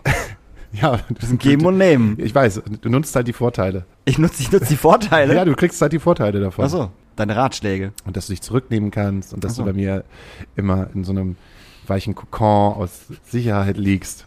Du kannst dich ja mal, wenn ich Kater mal neben mich legen. Vielleicht kann ich mich dann an dich rankuscheln oder so. Dann machen wir dann irgendwie. Nö, Nee, okay. ich rede nicht mit dir einfach. Wollt ihr noch ein bisschen alleine weitermachen? Gibt es eine Frage, von der du geglaubt hast, die kommt heute, die nicht gestellt worden ist? nee, ich habe da äh, bewusst vorher nicht drüber nachgedacht. Hast du noch niemals irgendwelche Interviews geführt? In so einer Position, in der du dich halt gerade befindest, ist es für mich total, also undenkbar, dass du noch niemals irgendwie in der Öffentlichkeit Interviews geführt hast, weil du doch einen wirklich knallharten Job machst für eine Band, die halt sehr in der Öffentlichkeit steht. Ja, man kann sich da aber sehr gut verdrücken. Und das nächste, was da reinkommt, ist, dass ich wirklich schriftlich Fragen beantwortet habe für Studienarbeiten, für ähm, im Musikbereich von, von Leuten von der Popakademie und so. Ähm, was dabei ja was ganz anderes ist. Also das auch im Übrigen äh, mit, ja, aber machst du dann anonym, ne? So in der Studienarbeit, falls die veröffentlicht wird. Aber was könntest du verlieren? Du sagst ja nicht irgendwelchen Bullshit und du bist ja auch nicht äh, auf den Kopf gefallen. D das geht ja nicht darum, was man verlieren kann. Es ist ja einfach, will ich das oder will ich das nicht? Und wenn das das Ziel haben kann, dass, dass ähm, weiß ich nicht, Menschen, die heute an der Popakademie sind, wo es hoffentlich jetzt auch anders ist oder, oder irgendwie, keine Ahnung, junge Mädels, die sich überlegen, sie würden sowas gerne mal machen, dass die dann einmal weniger denken, das geht ja aber nicht, weil ich habe ja keinen Penis, dann hat's ja einen Sinn. Äh, ich glaube, es ist auch einfach eine Typfrage. Ich bin nicht, bin nicht, ich, ich hab Instagram habe ich halt, weil man es halt haben muss, um mitzukriegen, was passiert. So bei TikTok muss man sich Gott sei Dank nicht mal registrieren. So ich, ich, ich habe in meinem Insta-Feed sind fünf Bilder maximal. Das reicht doch völlig mach sowas nicht. Braucht auch keiner nachgucken, mein Profil ist privat gestellt. Meins auch. Macht total Sinn. So, ich mag das nicht. Dann bist du einer der wenigen Menschen, die ich kenne aus diesem Musikbusiness, die das so pflegen. Aber liegt wahrscheinlich auch daran, dass ich eigentlich viel mehr Künstler kenne, die das halt nicht so ausleben, das privat sein, wie du. Ja, ich glaube, das fing bei mir auch im, im Tourmanagement einfach schon an, so noch Facebook-Zeiten eher dann. Ich wollte auch, also ich, ich habe nichts gepostet, aber es war immer so der Gedanke, ja, und wenn ich dann jetzt irgendwie posten will, das weiß ich nicht, meine Schwester geheiratet hat oder sowas, dann will ich nicht, dass das irgendwie alle Fans sehen, weil das ist ja komisch. Man, man folgt sich dann oder ist befreundet oder wie das auch immer alles heißt bei den verschiedenen Plattformen, aber und, und du kriegst so viel vom Leben von einem anderen mit. Gerade umso bekannter eine Person ist, die, die wissen ja gar nicht, wer die ganzen Menschen sind, die ihnen folgen. Und, und das, das ist doch völlig absurd, das Private so öffentlich zu haben. Also ich verstehe das bei, bei Künstlerinnen und, und da macht das ja auch einen gewissen Sinn. Und da überlegt man sich ja aber, so, so wie ich das jedenfalls mitkriege, auch, auch mehr, was man macht. Und früher hat man halt eine aufwendige Backstage-Doku gedreht zur Natur und jetzt nimmt man die Leute halt in den Insta-Stories mit oder so. Alles schön und gut und generell alles schön und gut, ähm, solange die Leute ihre, wie bitte etwas ihre Kinder raushalten, wenn sie es noch nicht selbst entscheiden können. Aber was für mich ist es halt einfach nix. Siehst du das als Bubble, die irgendwann platzen wird oder könnte, in der man sich halt gerade befindet, in dieser Social Media Bubble, wo alle Leute ihre, ihr Privatleben nach außen kehren? Dass das irgendwann aufhört? Dass es eine Bubble ist, die platzen könnte. Ob das aufhört, weiß ich nicht. Weil ich glaube, das verändert sich. Also das krieg, hat man jetzt die letzten zwei, drei Jahre auch schon mitbekommen, irgendwie, wie sich das verändert mit, mit neuen Plattformen und, und ähm, auch, auch guten Entwicklungen. Also ich, ich feiere es hart, dass ähm, viele Länder ähm, jetzt äh, überlegen oder es auch schon teilweise umgesetzt haben, Insta-Filter zu verbieten oder dass du es nur, dass du sie nur benutzen kannst, ähm, wenn du es halt auch markierst, wie du Werbung markierst. So, ich glaube, das ist gut, also sehr gut sogar. Ich glaube, das wird sich weiterentwickeln und ich glaube nicht, dass es sich dahin entwickelt, dass man auf einmal wieder äh, privat privat hält. Das glaube ich auch. das ist da, da, dafür wachsen die jungen Menschen viel zu sehr damit auf. Letzte Frage von mir wäre, ähm, ist Daniel Hüttmann so gemein, wie du gedacht hattest? Dafür war er heute zu still. Aber ich hätte, ich wüsste jetzt auch nicht, was ich jetzt Gemeines sagen soll. Daniel, Sollte. willst du noch was Gemeines sagen? Nee, mir fällt auch gerade überhaupt nichts. Also, Lass raus. Rockantenne Hamburg soll einfach nicht so eine Scheiße machen. Sollen bitte so eine Umfrage sein Ihr habt viel zu wenig Fragen davon beantwortet. Nee, wir haben gar keine Fragen dazu beantwortet, aber ich kann noch mal, ich kann noch mal fünf Fragen vorlesen. Weil Komm, frag mal fünf Fragen durch. Ich beantworte die. Du willst sie beantworten? Ja. Und Kada gibt ein Okay. Gegenbeispiel. Was hältst du von genderneutraler Sprache? A, was ist das? B, richtig? C, halte ich für überflüssig. Richtig. Haben Männer, das ist meine, das ist meine Lieblingsfrage, haben Männer heutzutage genug Frei- bzw. Rückzugsräume? Ja, man muss, sie sich, man muss sie sich nur nehmen. Nein, Männer brauchen mehr Freiräume. Sie haben, Freiräume, sie haben heutzutage auch mehr Pflichten. Ich muss da ein bisschen brechen bei. Ja, das, das musste ich auch bei der Frage, muss ich ganz ehrlich sagen. Ob ich mehr Freiräume habe? Ähm, Rückzugsräume, Freiräume. Rück- Warte, Dann ist die große Frage, was ist denn ein Rückzugsraum? Ein seelischer Rückzugsraum oder ein Rückzugsraum für meinen Körper oder, Oder ein Hobbyraum. oder ein Hobbyraum? Ich weiß, da wo ich halt äh, Coaching mache, da gibt's einen Snoozelraum, da gehe ich ab und zu mal rein, um mal 20 Minuten zu schlafen. ja, Weil du hast jetzt gut. auch mehr Pflichten, weil du hilfst ja jetzt heutzutage im Haushalt. Ja. So. Wie ist denn das bei dir? Hast du genügend Rückzugsraum als Frau? Ich äh, finde es völlig absurd, das äh, Frau und Mann getrennt zu sehen. es, ist wirklich, es ist so absurd. Ich habe genug Rückzugsraum, weil ich äh, alleine eine schöne kleine Wohnung habe. Mhm. So, es ist völlig absurd. Ja, scheiße, und ich wohne mit drei Männern zusammen in der WG. Tja, Ja, ich habe mehr Rückzugsraum als du, wahrscheinlich. Wie oft legst du eigentlich selber Hand an? Gar nicht, eher selten, mindestens einmal die Woche, fünfmal die Woche und mehr. Du meinst an den Hammer und an den Nagel? Ja, ja, selbstverständlich. Hammer und Nagel mache ich bestimmt fünfmal die Woche, äh, hau ich irgendwo einen Nagel in die Wand rein. Siehst du, hast du schon mal keinen hochbekommen? Nein, er funktioniert immer einwandfrei. ja, Gibt's, gibt's auch eine Nein-Antwort? äh, ja, kann doch mal vorkommen. Ich möchte das nicht beantworten in der Öffentlichkeit. Hast du euch schon mal beim Liebesspiel gefilmt? Nein, ich mag das nicht. Nein, sie mag das nicht. Ja, wir finden das geil. Ja, aber heimlich, sie hat das nicht gemerkt. Das ist, das ist wirklich nicht, also das ist wirklich eine Antwort, die du ankreuzen kannst. Äh, ja, heimlich, kannst. Daniel hat das nicht gemerkt. Ist schön, dass das als Antwortoption direkt mit drin steht. Ja, aber Also, heimlich. Wahnsinn, oder? Das ist großartig. Es ist schön, dass das in unserer Gesellschaft Hast so du während ist. des Liebesspiels schon mal an deine Ex gedacht? Ja, schon sehr häufig. Nein, äh, da bin ich ganz bei der Sache. Ja, um länger durchzuhalten. Ey, ganz ehrlich, liebes Rockradio Antenne Hamburg äh, Team, ist das euer verschissener Ernst eigentlich? Also wirklich, da fällt mir nichts mehr zu ein. Ich überlege gerade, um länger durchzuhalten, an wen ich denn da denke. An den Nagel und den Hammer wahrscheinlich. An, an, die an die Pflichten, die man lange nicht gemacht hat. Ich weiß es nicht. Wer stellt solche Fragen? Ja, und sowas wird wirklich ausgewertet und dann wird das live im Radio auch noch irgendwie ausgewertet und keine Ahnung. Und dann können die coolsten, die coolsten Antworten gewinnen dann wahrscheinlich auch noch Und dann irgendwas. sagen die, dass die keine Zeit haben, gerade den Überfluss an Singles da reinzuhören, äh, um irgendwie neue Musik draufzupacken. Ich werd wahnsinnig. Ja, müsste ja der Musikanteil bei den Radiosendern wieder steigen. ah, dismissed. You are dismissed. Ich bin gespannt auf diese Auswertung. Ja, ich auch, mega. Ich, ich werde das auf, auf jeden Fall äh, Also- verfolgen. Verfolgt das mal für uns. An. Ein, was? Es widert einen an, Ey, direkt schon, aber man will dann auch wissen, was da rauskommt. Alleine Männerstudie zu machen, es, ist, es gibt gerade nichts Überflüssigeres als das. Also, also mal wirklich jetzt. Ich kriege gerade nichts Überflüssigeres. Wirklich nicht. Vielleicht nochmal ein Waschbär-Video. Nee, das ist ja nicht überflüssig. Ich finde Krieg auch ein bisschen überflüssig. Krieg ist total überflüssig. Aber das im Gegensatz dazu ist das halt noch überflüssiger. Also ja, Gerade ja, jetzt. ich fände aber, also wäre mir lieber, gewisse Menschen würden dumme Umfragen machen, als Krieg zu führen. Gut, und deshalb sind wir jetzt auch schon wieder drin in dem Thema, wo ich sage, tut mir leid, vielleicht, äh, das Ding ist, mich beschäftigt das halt immer noch. Ich kann irgendwie noch nicht so richtig irgendwie versuchen, so, so, eine, so eine Blase halt aufzumachen. Ich, man muss das, glaube ich, halt auch lernen. Ich kann das so nicht so, so, so, so, so weit von mir wegschieben, dass das so ist mit der, mit der Kriegsblase, aber man, man muss es irgendwie versuchen. Was? Nichts, ich höre dir zu. Ja. Gibt's auch nichts zu sagen, außer das. Sorry, man versucht sein Bestes, außerhalb dieser gesellschaftlichen Situation Blasen zu öffnen, wo das halt funktionieren.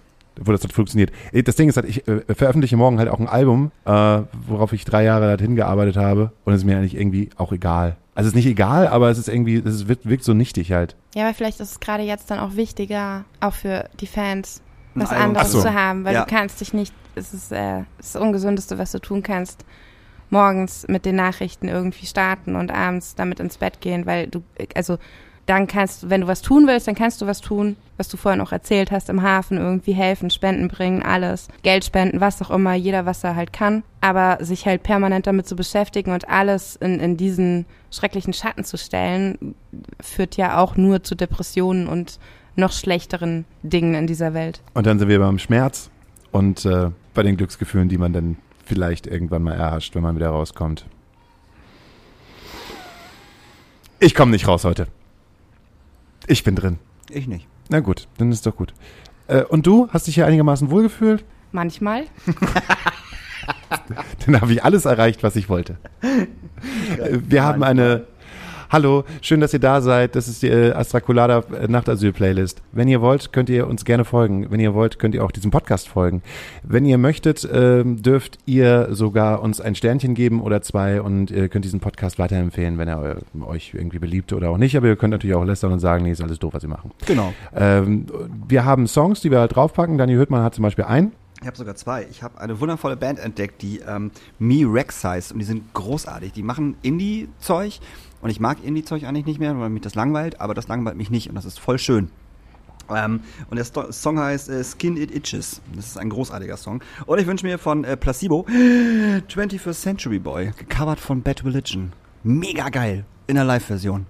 Hast du auch Songs? Ich hatte vergessen, dass ihr äh, das, äh, diese Frage stellt. Ich hänge immer noch, ist nicht Indie, ist äh, zu uncool dann. Nee, gar nicht. Ähm, ich hänge immer noch auf dem Halsey-Album und feiere den Song äh, Lilith. Dann packen wir den auch mit drauf. Und, Und du?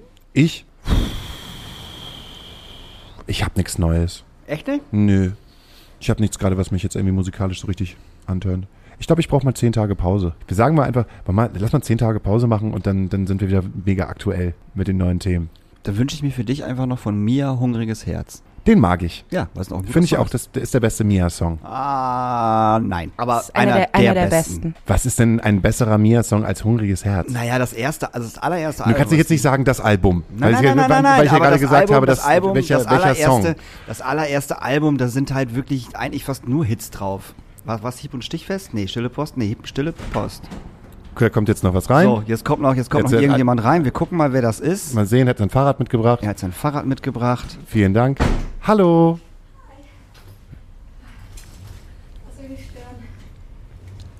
Wer bist denn du? Hi, Toni. Ach, Toni! Oh mein Gott, ich sehe dich wegen dem Licht nicht. Das ist Toni. Toni ist einer unserer, äh, äh, unserer Tresenwesen. Unserer neuen Mitarbeiterin. Genau, Mitarbeiterin. Tresenwesen finde ich viel schöner. Klingt komisch. Klingt wirklich komisch. Tresenwesen ist, das sind unsere Tresenwesen. Muss ich nochmal drüber So nachdenken. ein bisschen Ob das schön Fantasy. ist? Tresenwesen? Ich mag Tresenwesen. Wesen, Wesen ist schön. Wenn man sagt, ein wundervolles Wesen, finde ich schön. Aber Tresenwesen ist so. Ja, aber Wesen hat auch, hat auch direkt so aus dem Meer, aus der Märchenwelt äh, auch irgendwie sowas nicht unbedingt Positives? Ach oder ist das nur in nee, meinem das finde ich nicht. Das finde ich nicht. Das ist nur in eurem Kopf. Solltest du sie mal fragen, ob sie, ob, ob, ob deine Dresenwesen Dresenwesen genannt werden möchten? Finden Sie gut. Okay, dann ist doch fein. Und somit hören wir uns nächste Woche, wenn es wieder heißt, Astra Colada. alles kann, Nichts muss. siehst du. Alles wird gemacht. Danke, Katha. Danke, Kata. Rina. Danke Rina. euch. Tschüss. Tschüss. Die inoffiziellen Adula-Notizen. Geschrieben und gelesen von Tom. Notiz 39, Herbst 2008. Escapado, Nagel und Van Halen. An der Uni besuche ich verschiedene Veranstaltungen der Germanistik, Kulturwissenschaften, Sozial- und Politikwissenschaften, bin allerdings nicht sonderlich gefesselt. In der Vorlesung über Menschenrechte unterhalten sich zwar alle angeregt über Brüssel, Völkermorde und Co.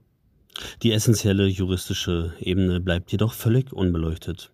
Ein anderes Seminar lädt dazu ein, IKEA-Werbung in Deutschland mit der IKEA-Werbung aus Polen und anderen Ländern zu vergleichen. Auch hier sind alle eifrig am Debattieren oder berichten stundenlang von ihren Urlaubserfahrungen. Ich verstehe nicht, warum uns nicht einfach ein zweiseitiger Artikel zu dem Thema auf den Tisch gelegt wird, anstatt sechs Monate mit verkaterter Laberei zu verschwenden. Die Soziologie präsentiert sich qualitativ und quantitativ. Sehr wichtig für die Welt. Aber ich penne jedes Mal ein. In manchen Seminaren stellt man uns Max Weber, Karl Marx oder Foucault vor. Woraufhin wieder nur ausgiebig öde rumgeschwafelt und geklugscheißert wird, während ich privatrechtlich durch jedwede existenzielle Verästelung in Richtung Armut und Insolvenz knackse und breche. Außerdem lerne ich eine tolle ausgestorbene Sprache namens Mittelhochdeutsch und soll Thomas Mann lesen, dessen Bücher ich aber bereits alle kenne. Interessant finde ich eigentlich nur die Vorlesungen über die Herleitungen unserer Grammatik. Naja, und dass Thomas Mann angeblich auf dunkelhaarige Kellner stand, was er aber verheimlichen musste, hatte ich im Deutschunterricht der Schule vorher auch noch nicht gehört. Eine Kommilitonin namens Minerva geht vollends in den erwähnten Stoffgebieten auf, bekommt die besten Noten und erzählt während der Veranstaltungen ununterbrochen hibbelig, wie notgeil sie ist, woraufhin ihre Freundinnen ihr am laufenden Band den Mund verbieten. Dieser Clique schließe ich mich etwas an. Wir besuchen hin und wieder Bars. Eine dieser Lokalitäten heißt Blow Up. Dort komme ich mit dem Ladenbesitzer Christian ins Gespräch und auf die Idee, selbst Konzerte zu veranstalten. Christian erklärt mir die grundlegenden Dinge und kurz darauf schreibe ich das Grand Hotel Van Cleef also die Konzertagentur der Band Escapado an, die mir sofort eine Terminzusage gibt. Da ich kein Veranstaltungskaufmann bin, kontaktiere ich erstmal fremde Veranstaltungsagenturen und lasse mir von ihnen alles Wichtige über ihre Branche und die entsprechenden Verträge zusammenfassen. Eine Woche später lädt die Post tonnenweise Konzertplakate vor meinem Wohnheimzimmer ab. Jemand vom Grand Hotel Van Cleef Booking ruft an und sagt, dass ich bitte noch eine Lesung für Nagel von Muff Potter machen soll. Irgendeine zaghafte Indie-Band lehne ich hingegen ab. Nacht für Nacht laufe ich nun mit Postern und Panzertape durch die Stadt, plakatiere einfach alle anderen lokalen Events über, Flyer und Zeitungsbanner entwerfe ich mit Paint. Beim Finanzamt stelle ich mich als halber Analphabet vor, weshalb dort alle ganz behutsam mit mir umgehen. Für das Konzert mit Escapado lasse ich meine eigene Band, also Adola, als Vorband auftreten. Für den Bassisten der Hauptband muss ich veganes Catering bestellen, womit ich zu der Zeit zum allerersten Mal in diesem Leben in Berührung komme. Der Laden platzt nach dem Essen aus allen Nähten. Es macht Spaß. Doch nach der Show nimmt mich der Gitarrist Escapados im Zuge der Abrechnung so sehr in die Zange, dass ich ihm am Ende mehr Geld geben muss, als ich eingenommen habe, weshalb ich die Kosten fürs Catering von meinem wenigen BAföG zahlen muss und in den Folgemonaten deutlich weniger Escapado höre. Der Sänger und der Bassist als auch ihre spätere Nachfolgeband Grand Griffon sind mir allerdings sympathisch. Die Lesung mit Nagel läuft hingegen sehr friedlich ab. Ich komme super mit ihm klar und auch bei der Abrechnung verhält er sich total menschlich. Als wir im Anschluss an die Veranstaltung noch die ganze Nacht versaufen, spielt er mir englische Versionen seiner Muff Potter Songs vor, sagt mir, dass er den besten Basser der Welt in der Band hat erzählt mir viele persönliche Geschichten und verbietet mir, stinkbesoffen, Hürt von Jonny Kasch auf seiner Klampfe zu zocken. Ich sage ihm, dass ich seine Textzeile kein Klopapier und ich muss kacken super finde und er erklärt lallend, dass sie auf wahren Begebenheiten beruht. Am Ende rufen wir sogar zusammen den ehemaligen Bassisten meiner Vorgängerband zum Geburtstag an welcher ein großer Muff Potter-Fan ist, und gratulieren. Ich gebe Nagel zum Abschluss noch ein Demo des Adola-Songs Mario Kart vs. Ketka mit. Zu Silvester wird er mir antworten, dass ihn der Sound an Van Halen erinnert. Im Frühling erscheint dann ein neuer Muff Potter-Song auf dem Sampler des Visions Magazins, zusammen mit unserem Van Halen-Track. Kurz darauf lösen sich Muff Potter leider auf.